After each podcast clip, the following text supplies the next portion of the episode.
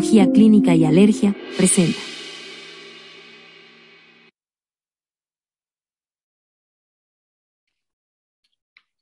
Buenas noches, les damos la bienvenida al webinar Ambiente, Cambio Climático y Enfermedades Alérgicas por parte del Comité de Medio Ambiente de SEMICA. Agradecemos al doctor Elías Medina y al comité académico por su invitación y a todos los asistentes por estar con nosotros esta noche. A continuación, les voy a presentar a los miembros del Comité de Medio Ambiente, quienes hemos estado trabajando juntos durante este año. Tenemos a la doctora María de la Luz y del Prado. Ella es la subcoordinadora del comité. Ella se encuentra en Toluca, Estado de México. La doctora Ana Judith Montiel Sierra. Ella está en Cotitlán, Estado de México. En el noroeste está la doctora Claudia Ivonne Callego Corela, quien se encuentra en Tijuana, Baja California. En Torreón, Coahuila, está el doctor Cuauhtémoc Rincón Castañeda, el doctor Freddy Roque Ruiz Hernández, en Oaxaca, Oaxaca. En la Ciudad de México se encuentra el doctor Gabriel Uribe Padilla, junto con la doctora Mayra Rodríguez Campos. En Jalapa, Veracruz, la doctora Laura Vidal Contreras. Y en Mérida, Yucatán, la doctora Marisela Carrillo Carrillo. Yo soy la doctora Cindy Delira Quesada, me encuentro en la ciudad de Monterrey y actualmente soy la coordinadora del grupo. Y bueno, como todos sabemos, las enfermedades alérgicas han ido a la alza en los últimos años, sobre todo aumentando la prevalencia a nivel mundial.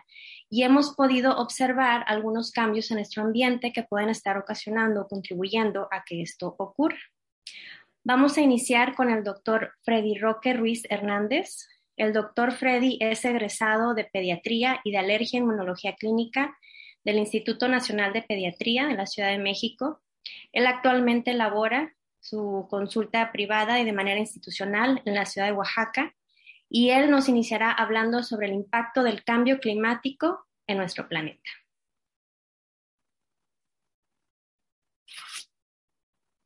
Hola, soy el doctor Freddy Roque Ruiz Hernández, soy especialista en alergia e inmunología clínica pediátrica y en esta ocasión voy a hablar con ustedes sobre el ambiente, cambio climático y enfermedades alérgicas. Para esta plática estoy sin conflicto de intereses. El cambio climático se compone del medio ambiente, la biosfera y la biodiversidad y su impacto con las actividades humanas tienen una relación directa, puesto que se generan gases de efecto invernadero que va a provocar que el medio ambiente cambie y como consecuencia la salud respiratoria y las enfermedades alérgicas se vean comprometidas. Así entendemos que el exposoma, que son los factores de riesgos para desarrollar alergias, participan la dieta, la cantidad de ozono, contaminación del medio ambiente, el humo del cigarro, cantidad de polen y hongos del medio ambiente, el uso desmedido de antibióticos, detritos de insectos, de, los, de las mascotas, de los ácaros de polvo, el propio microbioma y las características de las, del aspecto perinatal juegan un papel importante para desarrollar el esposoma. Sin embargo, todo lo que ustedes ven circulado en rojo tiene un impacto directo sobre el medio ambiente y nuestra salud como tal, de tal manera que el cambio climático se ve directamente relacionado con la urbanización, el estilo de vida que va a provocar altos niveles de emisión de CO2 por parte del humano lo que va a provocar que las tormentas, la temperatura, la humedad y la velocidad del, ah, viento vaya a generar una, un cambio en la calidad de nuestra agua, de nuestro aire y de nuestro clima como tal, no solamente del, clima que nos rodea, sino de otras condiciones meteorológicas como son los cambios de los alergenos del medio ambiente y como tal la contaminación ambiental, teniendo como efecto un impacto directo sobre la salud respiratoria que se va en decremento, incremento de las enfermedades alérgicas y que el asma si está controlado se salga de control o que se desarrolle más fácilmente. Pero entonces, ¿quiénes provocan el cambio climático? Nosotros encontramos los óxidos de nitrógeno, que son el óxido nítrico y el dióxido de nitrógeno, que son producto de la quema de combustibles de la industria, centrales eléctricas, comercio doméstico y automóviles, y también el dióxido de azufre, que es completamente antropogénico y es producto de la combustión de carburantes fósiles con azufre. Además, también encontramos los compuestos orgánicos volátiles, que son compuestos que contienen carbono y otros elementos químicos como el hidrógeno, el oxígeno, el nitrógeno, el cloro, el azufre, etcétera, y estos son gases a temperatura ambiente. Estos cuando se combinan forman formaldehídos, como son los hidrocarburos, como el metano, etano, propano, butano, y los hidrocarburos aromáticos como el beceno, gileno, tolueno. En general, los compuestos orgánicos volátiles son compuestos con diferentes grados de toxicidad y un humano puede estar expuesto a ellos en diferentes grados dependiendo en dónde se encuentre y en dónde vive. Así también encontramos la materia particulada que provoca la contaminación por partículas. Y para tener una idea razonable de este tipo de material, hay que encontrar que tenemos que compararlo con un cabello humano. Así podemos encontrar que el grosor de un cabello humano no se compara con la materia particulada de menor de 10 micrómetros que tienen su característica los polvos, el polen o el moho. Pero también tenemos materia particulada de 2.5 que es menor a 2.5 microgramos, que son las partículas de combustión, los compuestos orgánicos y los metales, y esos tienen especial relevancia porque ellos llegan hasta espacios alveolares.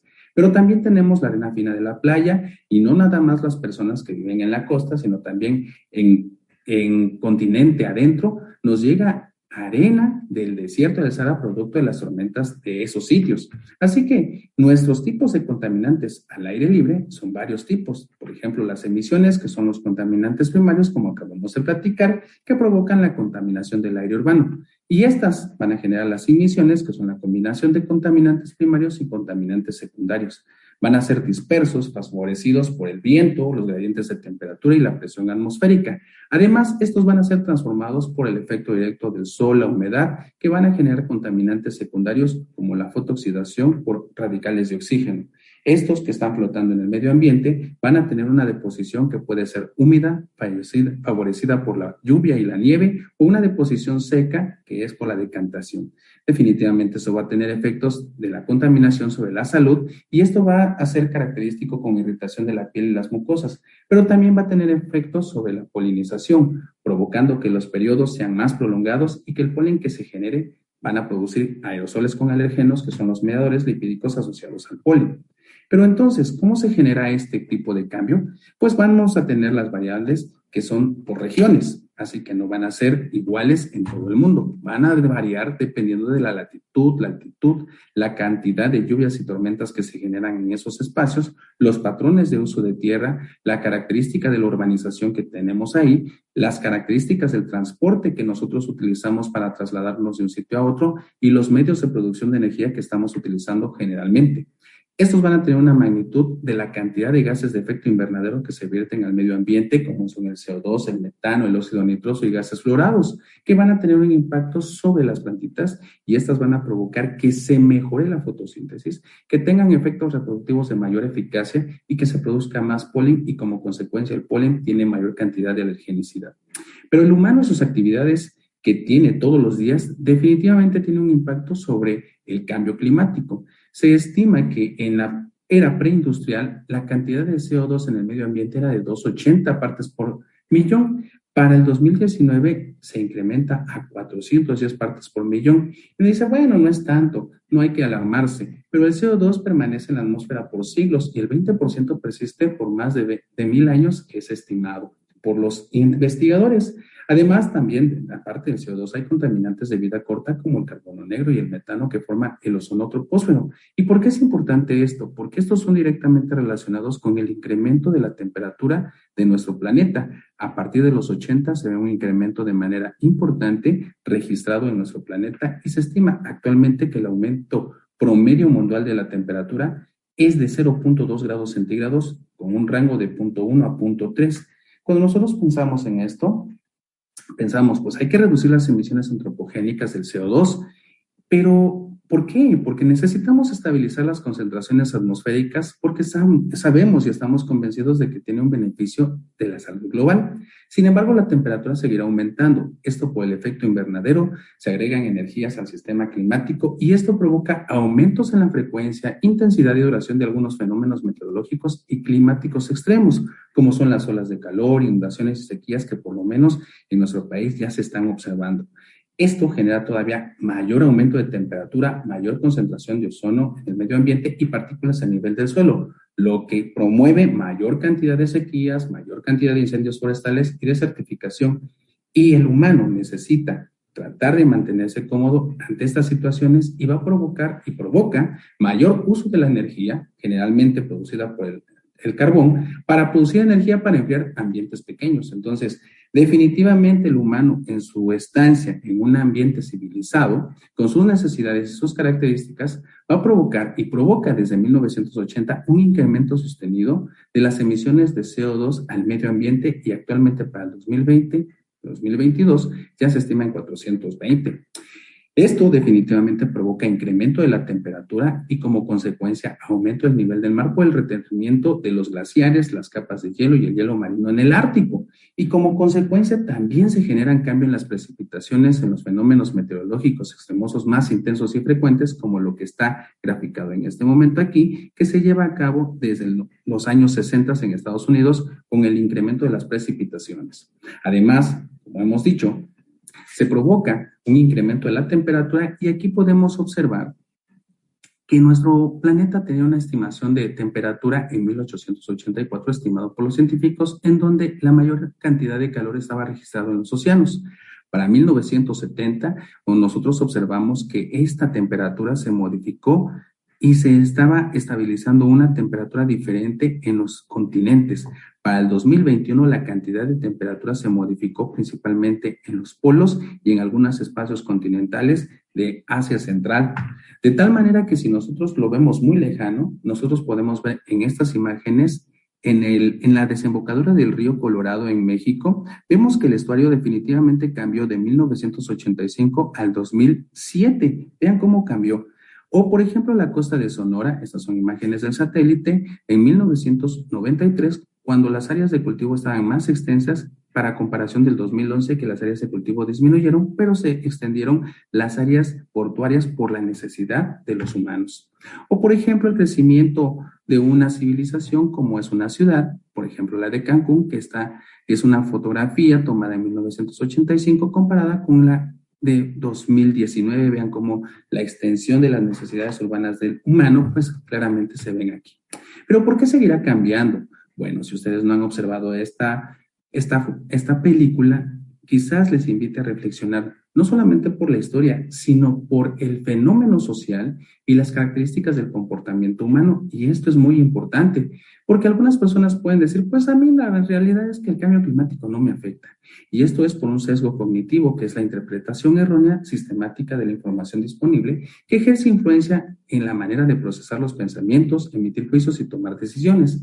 De esta de este sesgo cognitivo está determinado por implicaciones culturales, influencia social, motivaciones, emociones, éticas o atajos en el procesamiento de la información porque no se tiene completamente la información y solamente se toman los encabezados o breves discursos. Y esto provoca distorsiones en la repercusión de los recuerdos, la memoria y otros más. Entonces, un sesgo cognitivo cualquiera lo tenemos cuando no tenemos la información completa o que tenemos algo más grave una, un pensamiento de que, bueno, todo lo que esté pasando, pues está pasando, pero vamos a estar bien. Y eso, eso es un sesgo de optimismo. Y eso hace que alguien crea que es menos probable que se experimente un evento negativo. Y hay factores que lo provocan, por ejemplo, el estado final deseado, los mecanismos cognitivos, la información que se tiene sobre sí mismo frente a los demás o el estado de ánimo general. Así que la razón se subestima a la probabilidad de resultados positivos y esto es común y trasciende el género, la etnia, la nacionalidad y la edad. Así que un sesgo de optimismo definitivamente es diferente a un niño de 3 años, 10 años, 20 años, 30 años. Es bueno porque reduce nuestro estrés y la ansiedad, así que es excelente para nuestra salud mental y física. Pero, porque siempre hay un pero, es muy malo si subestimamos los riesgos porque podríamos tomar muy pocas precauciones para desenlaces que podemos tener a la vuelta de la esquina. O también existen las personas que dicen, definitivamente yo no lo creo, el cambio climático no lo creo.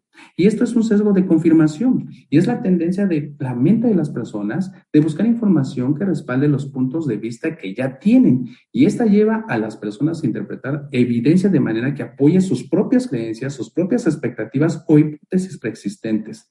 De tal manera que las personas fácilmente aceptan información que sea consistente con sus creencias, pero son escépticas por completo ante la información que contradice sus creencias. Esto puede llevarnos fácilmente a llegar a conclusiones inexactas o incluso poco éticas. Así tenemos un ejemplo, por ejemplo, el señor Donald Trump tiene sus propias características, sus propias creencias, sus propias imágenes, sus propias informaciones sobre cambio climático. Y en el otro extremo tenemos al señor Putin que también tiene sus propias oportunidades, sus propias opiniones, sus propios datos de cambio climático. Y si nosotros nos ponemos a pensar, son personas tremendamente poderosas que tienen en sus manos destinos y esos destinos somos otras personas que también podemos tomar participación activa en esta situación. Así que el cambio climático definitivamente tiene un impacto sobre nuestra salud y sobre las enfermedades alérgicas.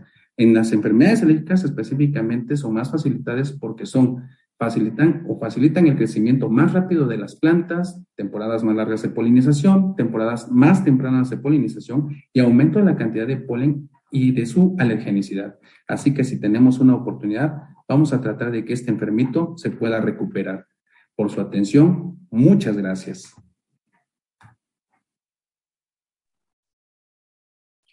Agradecemos al doctor Ruiz por su excelente exposición y a continuación la doctora Marisela Carrillo nos hablará sobre cómo las enfermedades alérgicas y la salud son afectadas por el cambio climático. La doctora Marisela Carrillo es egresada de la Universidad Nacional Autónoma de México. Ella es alergóloga inmunóloga clínica, egresada del Hospital Adolfo López Mateos del ISTE en la Ciudad de México. Cuenta con práctica institucional en el ISTE y práctica privada en la ciudad de Mérida, en Yucatán. Adelante, doctora, muchas gracias.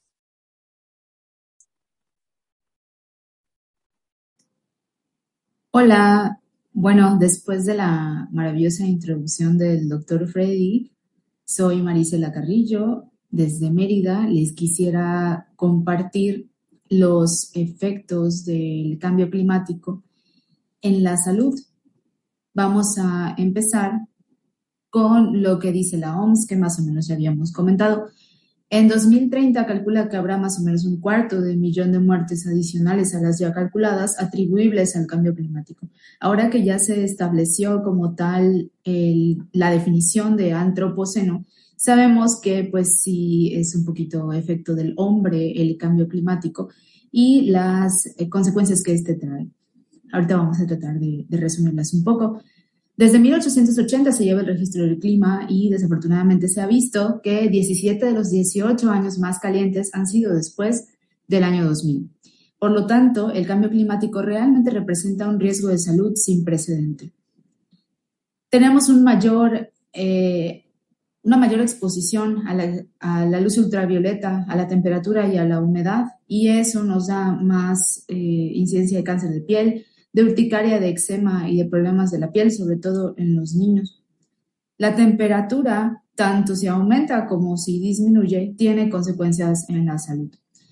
La temperatura, la humedad y el viento aumentan la frecuencia de enfermedades por vectores de cólera, de salmonela, de coli, meningitis, ébola, influenza, incluso de la enfermedad mano-pie-boca, que bueno, al menos por aquí justo tenemos una epidemia de ese problema.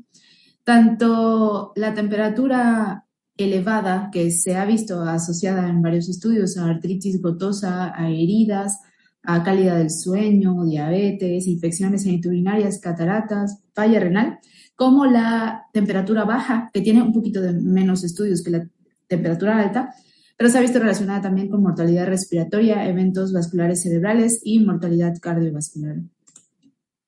Las olas de calor, que bueno, hemos estado escuchando todo el año respecto de estos. De hecho, esta es una imagen de la ola de calor que todavía hay en Europa. Puede representar una amenaza para la salud humana, aumentando las tasas de mortalidad y de enfermedades. Este es un mapa que nos muestra, eh, bueno, que de hecho es de la World Allergy Organization, que nos muestra las 10 fuentes principales de eventos de polvo global. Aquí vemos el mar de Salto, la Patagonia, este, en el desierto del Sahara, por ejemplo. En general, bueno, son de donde viene el polvo que nosotros al final cuentas inhalamos. Una cosa curiosa también de esta bibliografía es que nos menciona que de acuerdo a donde venga el polvo, tiene diferente cantidad de minerales, de forma que, bueno, podemos encontrar, no sé, más cantidad de zinc, más concentración de ciertos pólenes o más concentración de ciertas sales, de acuerdo a dónde venga. En el caso de nuestro continente, pues aquí tenemos tres fuentes justamente de, tormentas de polvo. La contaminación en sí, pues está asociada a mayor mortalidad respiratoria. También la cantidad de incendios que seguramente recordarán y han visto alrededor de todo el mundo, pues hace que inhalemos más humos y eso se ha asociado a mayor mortalidad cardiovascular. Incluso, se imagina, se ha asociado el cambio climático al aumento de las tasas de obesidad. O sea que, bueno, está, está en todo. La alergia a alimentos. Pensando en ese sentido, el cambio climático va a largo plazo, mediano plazo, a hacer que haya menos producción de alimentos. Entonces, desde ahorita, el mundo está volteando hacia fuentes alternativas de proteínas. Una de ellas es el consumo de insectos. En la Unión Europea ya está aprobada la ingesta de larvas de la harina, grillos domésticos y saltamontes migratorios. Y se han observado, hay reportes de reacciones anafilácticas a insectos, sobre todo en las personas que están sensibilizadas a, eh, a los ácaros del polvo o a tropomiosinas y arginina quinasa. Eh, y pues bueno, eso puede ser un, un eh, un padecimiento emergente, pues por la introducción de estos alimentos a nuestra dieta. ¿Por qué el cambio climático se correlaciona con la alergia al polen? En realidad puede desencadenar cambios espaciales y temporales en la carga de pólenes en el aire y eso va a traer consecuencias en el asma y en las alergias, tanto la rinitis, las crisis de asma y todo esto. La concentración de polen es muy sensible a la temperatura, un poquito que suba, un poquito que baje y entonces hay cambios significativos. El crecimiento de las plantas se vuelve más rápido, hay aumento en la cantidad de polen producido por cada una de las plantas, un aumento en la cantidad de proteínas alergénicas que se contienen en ese mismo polen, aumento en el tiempo del inicio del crecimiento de las plantas y por lo tanto del inicio del polen y la temporada de polen se vuelve más larga y inicia de manera más temprana en el año. También las zonas de vegetación cambian un poquito, que más adelante vamos a ver, por ejemplo, la ambrosía como estaba un poquito más limitada y ahorita ha crecido en más lugares. Hay cambios en las proteínas alergénicas, en los mediadores lipídicos, las LPS, la ambrosía, que misma mencioné, y también el asma por tormentas eléctricas, que bueno, es un fenómeno muy importante en este sentido. Han hecho estudios experimentales sobre la temperatura y las concentraciones de CO2 y han visto en invernaderos cómo eso puede aumentar las producciones de polen. También se ha demostrado el alargamiento de la temporada de polen de manera experimental en invernaderos aumentando la temperatura. Respecto a lo, comentaba, a lo que comentaba sobre el asma relacionado con tormentas eléctricas, cuando hay una tormenta, se ha visto eh, bueno, eso lo van a encontrar en, en todos los artículos, tanto de Asia, de Europa, de Norteamérica, de todos, que hay un aumento en la frecuencia y la intensidad de las crisis asmáticas. El cambio climático nos va a traer, pues, sin duda, más inundaciones, más ciclones y, pues, por lo tanto, más tormentas. ¿Qué sucede? Resulta que, pues, el pasto está en el suelo, está floreciendo, el polen entero es arrastrado hacia las nubes donde hay ruptura de los pequeños granos de polen por el choque osmótico y por la luz. Eso y el viento hace que acarree pequeñas partículas de polen hacia lugares muy distantes y bajan esas partículas de menos de 2.5 micrómetros más las esporas y son inhaladas por las personas que están enfermas y pueden tener crisis de asma que se incrementan precisamente por esto las partículas de polen son muy pequeñas y llegan hasta lo más profundo de la vía respiratoria. se ha visto que los sujetos que están encerrados en su casa con las ventanas abajo durante las tormentas no padecen de este problema. Y pues evidentemente si es un paciente con asma que no tiene tratamiento, que no está descontrolado, pues es más probable que tenga crisis e incluso aumenta las tasas de mortalidad en el asma. Esto suele ser sobre todo en primavera y verano donde hay más concentración de granos de polen en el aire. A eso se refiere con las tormentas. Luego, eh, bueno, vamos a ver rápidamente unos estudios que se han hecho alrededor del mundo de este problema. Uno es en Europa, donde se ha visto que hay un aumento en la alergia al polen de ambrosía y más crisis de asma justo después de las tormentas.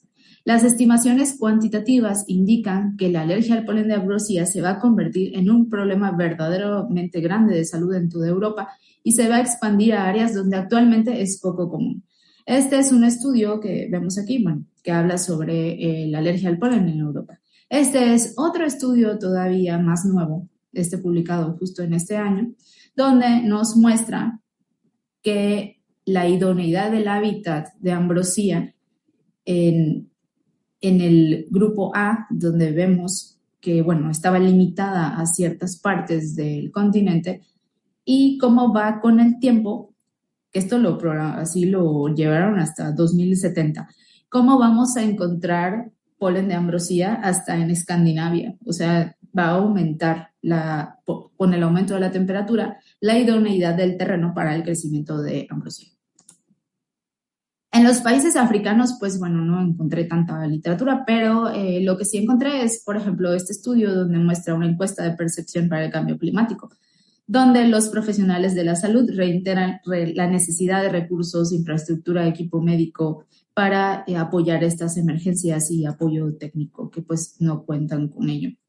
Este es un estudio también que se realizó en adolescentes y niños en Zimbabue, donde nos muestran que los pólenes eh, del pasto son como muy prevalentes. Igual la, la sensibilización a ácaros del polvo, que es su principal problema aparentemente. En la región de Asia-Pacífico tienen mucha literatura. Esta eh, es la región más poblada del mundo, tiene una enorme carga de contaminantes tanto en interiores como en exteriores y eso ha ocasionado un aumento epidémico de sus enfermedades alérgicas. Hay mucha contaminación del aire en interiores, lo que ha aumentado la carga de mortalidad y la incidencia de enfermedades respiratorias, específicamente en la India, en Pakistán, en Nepal y Bangladesh, y también nos habla sobre, habla sobre la región de Australia. Este es un estudio bastante grande que ya nos afecta, bueno, que ya es sobre nuestro continente, que hicieron en 60 ciudades de América del Norte. Bueno, por América del Norte en este estudio, pues no hicieron en México, más bien se refiere a Estados Unidos, donde midieron la tendencia a largo plazo en las métricas del polen para determinar la severidad de la temporada y si la temperatura y la precipitación y los niveles de CO2 jugaron un papel importante. Aquí encontraron una intensificación sustancial de las temporadas de polen en América del Norte desde 1990 hasta 2018 el polen de los árboles es el que mostró un mayor incremento y también hubo un aumento significativo en la sensibilidad a los alérgenos, tanto la prevalencia como el número de alérgenos en los grupos de edad en Estados Unidos, sobre todo en los niños. Los colores cálidos de este mapa nos indican la integración de pólenes anuales y cómo los han crecido, ¿no? Vemos el cambio en el tamaño de los círculos y eso es proporcional a los años de datos de cada estación. Son sus estaciones de medición de pólenes. En conclusión, eh, bueno, el cambio climático nos va a traer sequías, las sequías nos van a traer pérdidas de cultivos, malnutrición, riesgo de incendios, el incremento de la temperatura nos va a acarrear más enfermedades por vectores, estrés por calor, islas de calor en las ciudades, las inundaciones van a, van a tener un decremento en la calidad del agua, brotes de enfermedades relacionadas con esa mala calidad del agua y los vectores, daño a la propiedad, a las casas, a los terrenos, a los cultivos. El incremento en las emisiones de ozono va a empeorar la calidad del aire y va a aumentar las enfermedades cardiopulmonares. La elevación del nivel del mar también va a ocasionar una intrusión de sal a la tierra firme. Los eventos climáticos extremos van a ocasionar deslizamiento de tierras, aumento en la migración, impacto en la salud mental y en el estrés global. Y pues quisiera concluir antes de la siguiente, de la siguiente parte de la ponencia, que es tan importante comprender la interdependencia entre nuestro bienestar y el medio ambiente. También hay que empujar la acción gubernamental porque, bueno, aparentemente los gobiernos se están quedando cortos con esto se requiere entender más, con más profundidad si la acción del hombre contribuye a gran escala en la variación y la carga del polen. En los estudios que se han realizado, pues parece que sí, pero evidentemente se necesita más, más información. Y una parte muy importante que también hay literatura al respecto es la intención de incluir el tema del cambio climático en los programas de estudio de las escuelas de medicina lo cual sería muy importante para empezar a englobar toda esta problemática y enseñarle a los estudiantes de medicina a lo que se van a enfrentar en un futuro pues bastante próximo. Bueno, con esto concluyo mi parte y esperamos la sección de preguntas y respuestas. Muchas gracias por su atención.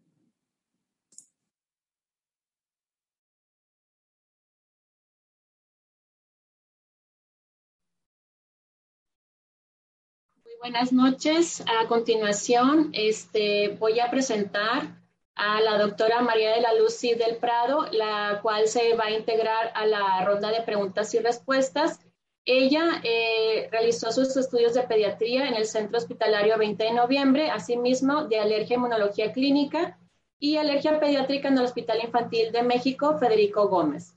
Realizó un curso de especialización en polen y en esporas causantes de alergia en el Instituto Politécnico Nacional, Departamento de Biología. Es miembro activo de SEMICA y miembro activo de Compedia. Vamos a invitar asimismo a la mesa redonda para la sesión de preguntas y respuestas a la doctora Ana Judith Montiel Sierra. Ella es especialista en medicina interna y también tiene la subespecialidad de alergia e inmunología clínica, eh, avalada por la Universidad Autónoma del Estado de México. Actualmente labora en el Instituto Mexicano del Seguro Social como internista y en medio privado estar médica como alergóloga. Y es miembro activa también de SEMICA y ambas pues son miembros del Comité de Medio Ambiente. Bienvenidas doctoras y vamos a empezar con la sesión de preguntas y respuestas. Invitamos a todos los asistentes a hacer sus preguntas en el chat con toda confianza o este, hacernos algún comentario acerca de, este tema y lo que ustedes han visto en la consulta diaria con sus pacientes ¿Qué cambios han visto eh, hace 5 o 10 años a lo que estamos viendo ahora en la práctica clínica diaria? Muy bien, vamos a empezar con el doctor Freddy Roque. Doctor, nos preguntan aquí en la audiencia eh, si nos puede explicar un poquito más qué es el efecto invernadero. Sí, nosotros tenemos que entender que en nuestra comunidad, espero que me escuchen bien, en nuestra comunidad tiene características geográficas y esto va a provocar que los, nosotros tenemos que entender que estamos inmersos en un océano de gases. De esta manera, nosotros vamos a entender que esto que ven aquí, lo que ven en el centro es el agua, es la tierra, vamos a compararlo, y que lo que está alrededor son las montañas. Entonces, grande, algunas ciudades tienen esta característica como el Valle de México, la ciudad de Oaxaca, otras ciudades que he visitado que tienen montañas alrededor. Y esto provoca que los gases se acumulen en, esta, en este centro como si fuera una cacerola, de tal manera que los gases no pueden ascender lo suficientemente alto y no pueden disiparse por el viento. Estos gases van a causar un efecto de incremento de calor en esta zona y eso va a provocar que la temperatura de manera local se incremente.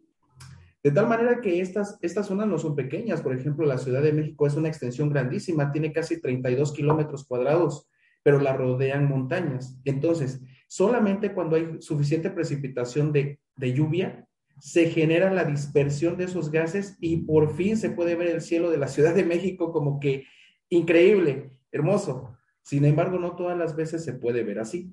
Entonces, el efecto invernadero es el incremento de calor en esta cacerola geográfica por efecto de gases. Entre ellos están el CO2, pero también están otros como el metano, que no son producidos directamente por el humano, pero sí lo producen el ganado vacuno. Las reses producen gran cantidad de metano y eso contribuye muchísimo al gas de efecto invernadero. Ok, muy bien. Este, ahora es una pregunta para la doctora eh, Marisela Carrillo. Nos preguntan, doctora, ¿cómo afecta la concentración de, eh, a nivel de medio ambiente sobre las plantas?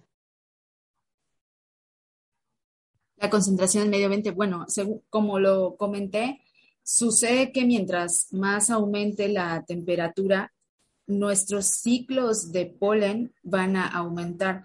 Esto es, hay algunas plantas que requieren cierta temperatura para crecer y en temporadas de invierno pues dejan de crecer y dejan de tener polen. ¿Qué pasa con este incremento de la temperatura que estamos experimentando?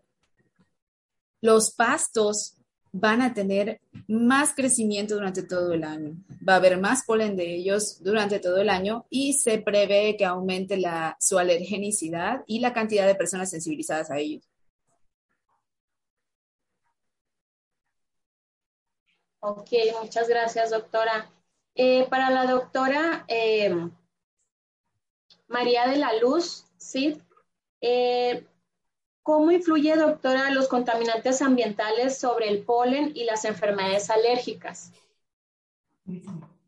Bueno, pues este, este, el, la contaminación ambiental se va, todos los, los eh, las sustancias contaminantes se van a adherir al polen y de esta manera, como nosotros sabemos, pues es una forma de vida viva.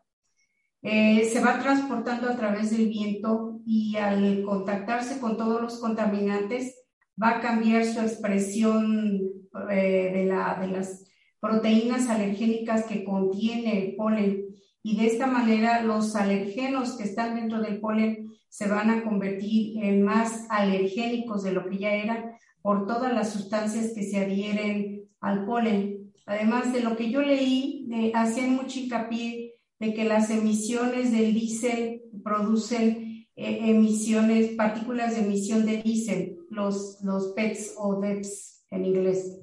Estos eh, también son capaces de cambiar la morfología del polen y se, se, se vuelven adyuvantes del polen. Y así de esta manera van a penetrar más profundamente o las sustancias que salen dentro del polen, que son las alergénicas, que son las partículas omicrónicas, van a salir y se van a adherir a, este, estas partículas de emisión de polen, de emisión de diésel, perdón, y van a llegar más fácilmente áreas más profundas del aparato respiratorio inferior.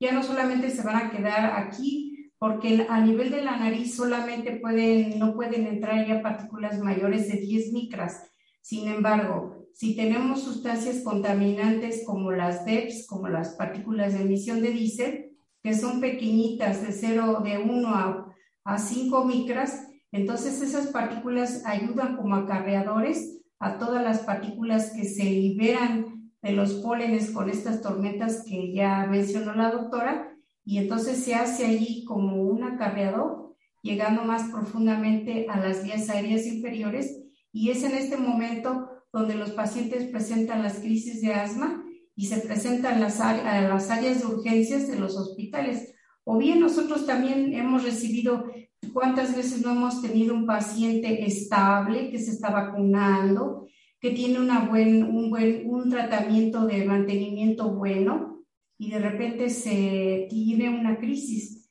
Entonces nosotros realmente hasta ahora que estamos preparando todo, nos damos cuenta cómo han ido cambiando las cosas. Así es, doctora, muy cierto todo lo que comenta. Eh, para la doctora Judith Montiel nos preguntan eh, ¿Qué efecto tiene las concentraciones altas de humedad sobre los granos del polen? Ah, se pensaba o se creía que la lluvia pues removía lo que es el polen del medio ambiente, pero ¿qué efecto real es el que se, se conoce actualmente en relación a esto? Sí, bueno, efectivamente, eh, bueno, con anterioridad se pensaba eso, que la lluvia pues como que hacía que los granos de polen se fueran hacia el, hacia el suelo y pues ahí se quedaran sin ningún problema. Sin embargo, pues se ha visto que esos granos de polen, eh, lejos de, digamos, quedarse ahí inactivos, pues lo que hacen es absorber la misma humedad de la misma, este, de la atmósfera, de la lluvia, y entonces pues hacen un choque osmótico, eh, por lo cual hace que se rompa el grano de polen y por lo tanto se van a liberar todas las proteínas alergénicas y esto va a condicionar una mayor este, movilidad de polen en el ambiente y mayor fijación en las mucosas, tanto conjuntival como la mucosa nasal, y asimismo pues condicionar exacerbación de las enfermedades alérgicas. Nos, nos, mencionan aquí en el chat, el doctor Carlos Lenín nos dice un comentario, dice, es inevitable el cambio climático por lo que se consideran que los esquemas de inmunoterapia se van a modificar o tendrán menor eficacia. ¿Qué nos puede comentar el doctor Freddy Roque acerca de estas variaciones que hay en la alergenicidad del polen y en relación a la producción de los extractos alergénicos y que nosotros utilizamos tanto en pruebas cutáneas e inmunoterapia? ¿Qué, qué efecto tendría el cambio climático en esto? Es muy interesante la pregunta y ahora que estamos en la era del diagnóstico molecular, quizás pueda ayudarnos desde el punto de vista de investigación poder entender cómo se va a transformar la sensibilidad específica para determinantes alergénicos. Yo creo que ahí el estudio molecular nos va a ayudar muchísimo a entender ese fenómeno. ¿Cuál es el problema? El tipo de material que utilizamos para la inmunoterapia no está por determinantes alergénicos, sino que es producto completo. Entonces, lo que yo observo con mi práctica diaria es que si el material que se está utilizando es razonablemente producto nativo, sí va a captar todo como tamizaje, todo lo que esté sensibilizado, porque va a captar todo el epítope.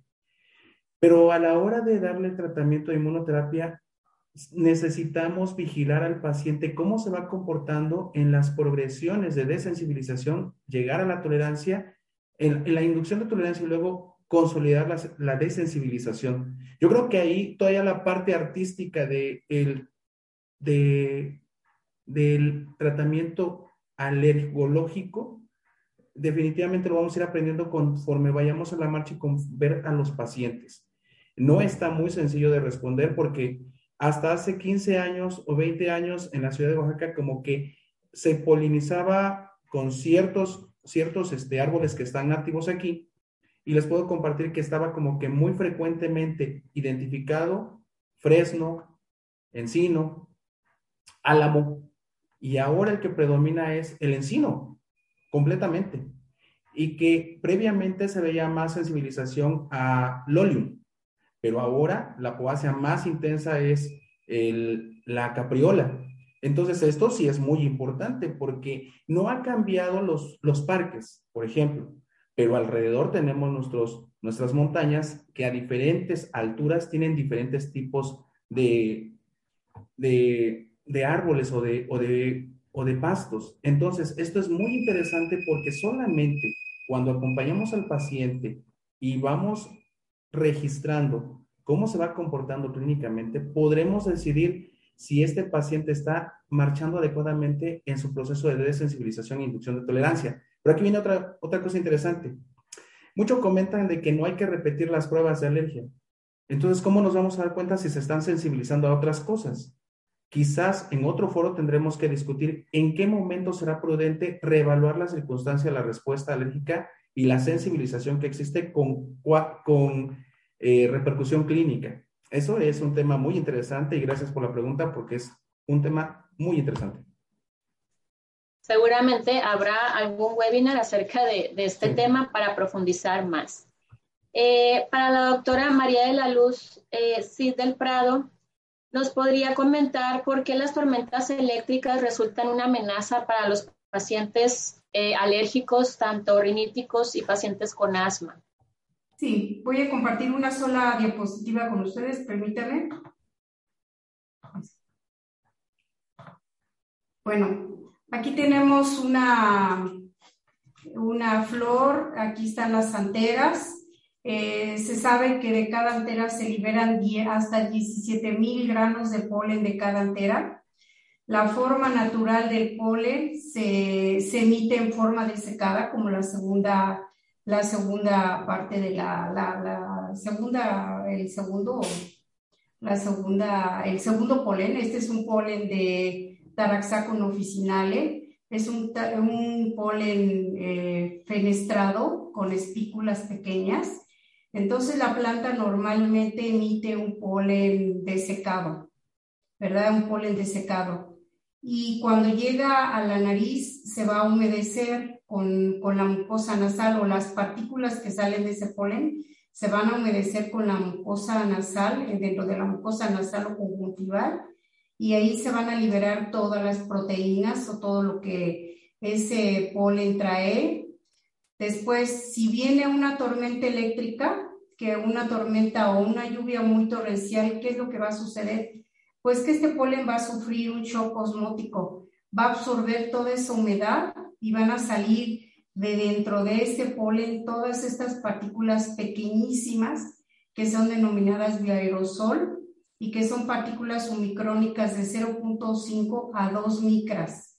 Y esto, como ya lo había mencionado la doctora Carrillo y la doctora Marisela, casi más sucede en los pastos porque están a nivel del piso. Entonces, y, y en conjunto con las partículas emitidas por el diésel, los DEPS, entonces se transforman en unos acarreadores y fácilmente nos van a llegar a las vías aéreas inferiores. Entonces es muy, muy importante saber que los aerosoles son partículas que quedan suspendidas en el aire, que viajan a muchos kilómetros de distancia y que perduran por muchos días. Ok, muchas gracias, doctora. Y para la doctora Ana Judith Montiel, nos preguntan eh, ¿Qué especies de hongos tienen eh, relación con eh, una exacerbación en los pacientes con asma durante las tormentas? Además, pues de los pólenes, si hay algunas especies de hongos que se han visto involucradas en estas exacerbaciones. Sí, sobre todo, bueno, como bien ya comentaban anteriormente, en las tormentas eléctricas, pues va a aumentar la movilidad, bueno, las, las partículas alergénicas. Y también eh, algo muy interesante que dice, dice que también pues el, el digamos, el ambiente extra, eh, pues fuera de casa también va a impactar en, los alergenos que están dentro de la casa, porque pues al haber también el cambio climático, mayor este, humedad, también va a depender de la construcción de las casas, eh, pues eso va a favorecer que se formen zonas de humedad este, y por lo tanto más hongos y esas esporas del, del moho, de los hongos, pues van a causar también exacerbación en los pacientes en el tiempo, pues en la temporada de lluvias. Y pues sobre todo se comentan más alternaria y aspergillus, que son los, los pólenes de hongos que con mayor frecuencia nos, condicionan exacerbaciones en, este, este nuestros pacientes este, alérgicos. Muchas gracias, doctora. Eh, para el doctor Freddy, eh, clínicamente en nuestra práctica diaria, ¿cómo podemos reconocer el efecto del ozono sobre eh, las características del polen y si se ha visto em, en la reactividad de las pruebas cutáneas, si hay alguna diferencia entre el polen que crece con altas concentraciones de ozono y el polen, a diferencia con el polen de bajas concentraciones de ozono?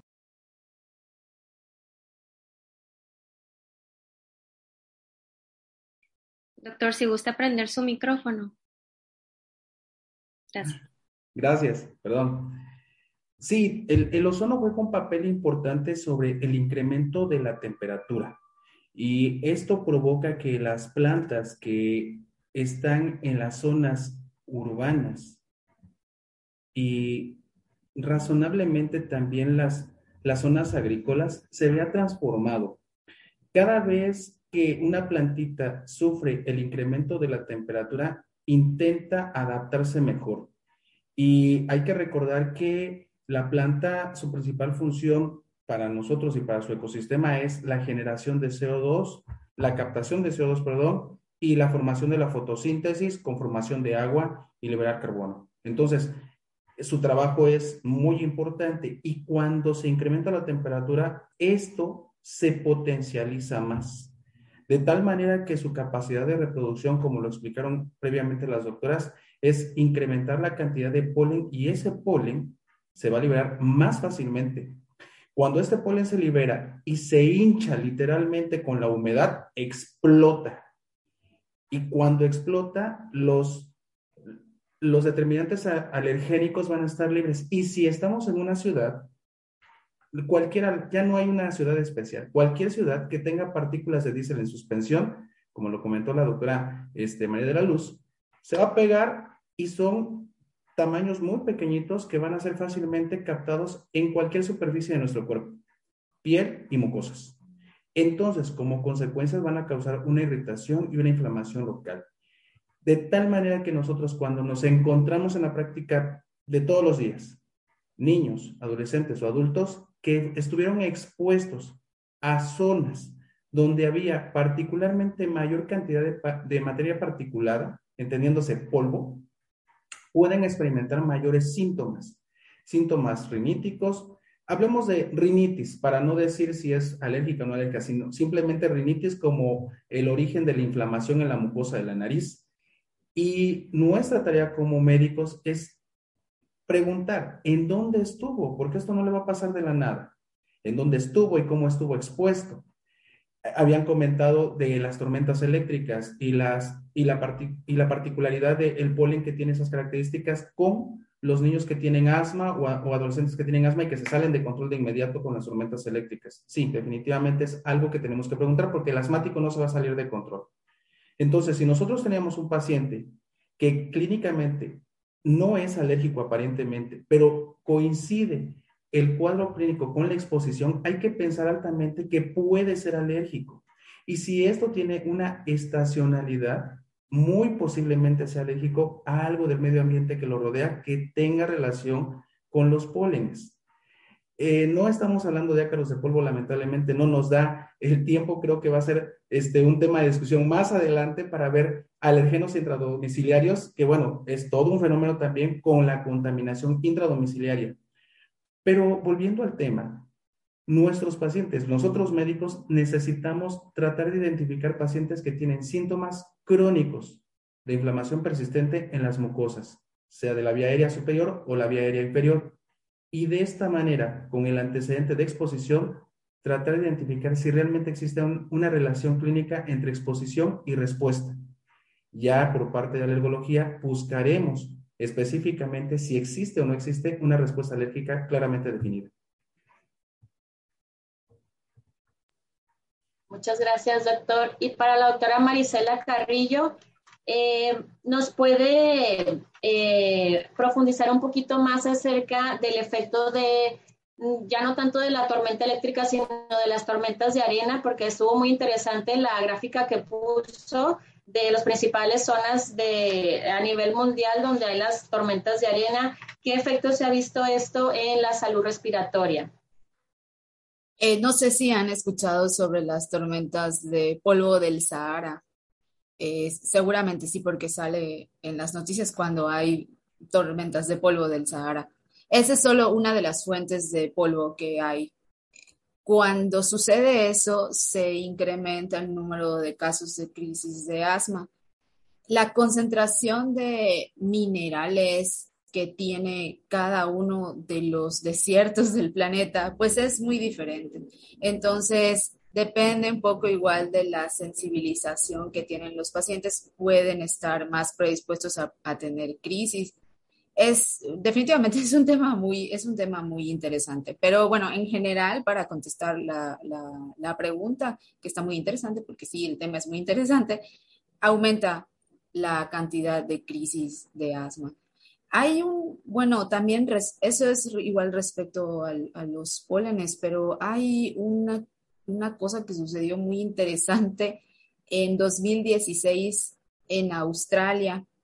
No sé si vieron porque salieron, o sea, incluso hubo reportajes al respecto porque hubo una temporada muy fuerte de lluvias en noviembre de 2016 en la ciudad de Melbourne. Y se murieron siete personas, se murieron siete personas por broncoespasmo. En esa, entrevistaron incluso a los, a los telefonistas, a los, a los del call center de emergencias, y dicen que las llamadas no paraban, de gente quejándose de falta de aire o presión en el pecho y silbido. Personas tanto con asma como sin asma. Eso es una cuestión muy, muy importante y muy curiosa, porque algunas personas que previamente solamente tenían rinitis, en esa ocasión fue su primera, este, su primera crisis de broncoespasmo. Y personas que no se conocían con ninguna enfermedad, ninguna enfermedad, tuvieron crisis de broncoespasmo en ese momento. Y eso saturó los sistemas de emergencia. Es un fenómeno muy importante que parece ser que se va a empezar a dar como con más frecuencia y es importante conocerlo. Gracias por la pregunta. Muchas gracias, doctora. Es para la doctora María de la Luz. Nos preguntan qué recomendaciones podríamos dar a los pacientes con alergia a polen durante la época de lluvias y tormentas eléctricas para prevenir pues los, los síntomas o las crisis. Pues nada más que permanezcan dentro de los hogares, eso es lo que se recomienda, ¿no? Porque si estás dentro de tu casa, pues estás un poco más protegida y este, pues ya la mañana siguiente pues va a amanecer todo más tranquilo, pero sí hemos tenido lluvias torrenciales todos los, durante dos meses, todas las noches, por lo menos aquí en la ciudad de Toluca en el día, este, pues que se protejan, los pacientes deben de protegerse, nosotros como médicos somos los educadores de la salud. Entonces tenemos que decirles a los pacientes, porque este fenómeno no lo veíamos para el año los 90, los 2000, nosotros pensábamos que las crisis de alergia eran porque había muchos ácaros en la casa, por las tormentas, la humedad, este, pensábamos que, que los ácaros crecían muchísimo, se reproducían, había muchas heces fecales, en fin, todo eso lo pensamos. Incluso nosotros hicimos un estudio con Desiree doble ciego, la ciudad de Toluca participó y dos de nosotros participamos, dos alergólogos, y todos nuestros pacientes salieron alérgicos a los ácaros y no salieron alérgicos a árboles ni a plantas. Y sin embargo, de cuatro años para acá, estamos viendo que la positividad en las pruebas es ahora a Juniperus sabinoide, que es un miembro de la familia Cupressaceae, entonces, probablemente todo este cambio ambiental y el exceso de humedad y también de calor está haciendo crecer más a estas plantas de la familia Cupressaceae y como este polen es un polen que tiene una exina muy delgadita, entonces sí fácilmente se rompe. Tiene una exina, o sea, la capa exterior es muy delgada y la capa interior lintina es un poquito más gruesa, pero fácilmente se rompe este polen. Entonces, de todas las pruebas que ponemos, digamos, en tres meses para acá, todos los pacientes nos salen siempre positivos a Juniperus adenoides. Entonces, creo que sí estamos teniendo cambios muy importantes que lo estamos viendo nosotros en nuestra práctica diaria en el momento de hacer las pruebas cutáneas a los pacientes. Así es. Y en relación a esto, Doctora Judith Montiel, ¿nos podría comentar qué es lo que ha visto usted en su práctica clínica diaria con el cambio climático y la positividad de las pruebas cutáneas en sus pacientes? Sí, claro, como ya comentaba anteriormente el doctor Freddy, este, sí, efectivamente, ahora el polen de árbol que más predomina en la mayoría de los pacientes, pues sí es el quercus, es el, las del quercus. Y en relación a pasto, sí, efectivamente, eh, la capriola dactilón es la que ha tenido mayor prevalencia. Y pues sí, en relación al cambio climático, ya que esta, esta especie de pasto, pues de hecho se considera una especie invasora, ¿no? Que anteriormente no la teníamos aquí en, este, en México, pero pues últimamente es la que nos está dando mayor este, reacción en nuestros pacientes en las pruebas de alergia. Muy bien, pues sin duda vemos cómo este, es muy enriquecedor la sesión de preguntas y respuestas y las charlas que hemos tenido con los ponentes. Y pues efectivamente vemos en la práctica clínica diaria que eh, ya las estaciones de primavera, verano, otoño, invierno ya no están diferenciadas. Podemos tener en un solo día temperaturas tan altas. Por ejemplo, el día de hoy acá en Tijuana estábamos a 41 grados centígrados, lo que marcaba mi auto antes de empezar la sesión y en la noche pues baja hasta 15, eh, 16 grados centígrados. En otras partes de la República pues hay lluvias, ¿verdad? Torrenciales, en otras partes sequía, déficit de agua. Eh, también hay cambios en la eh, redireccionamiento de lo que son los vientos. Entonces, todo esto va a hacer que mm, especies que estaban en confinadas en ciertas zonas de la República ahora las encontramos en el norte, en el centro, en el sur, o sea, ya dispersas y los pólenes, ¿verdad? Eh, con la concentración de CO2, bueno, aumenta más, eh, la, más tempranamente la, la, producción de polen, más intensa y más prolongada. Entonces, tenemos pólenes prácticamente todo el año.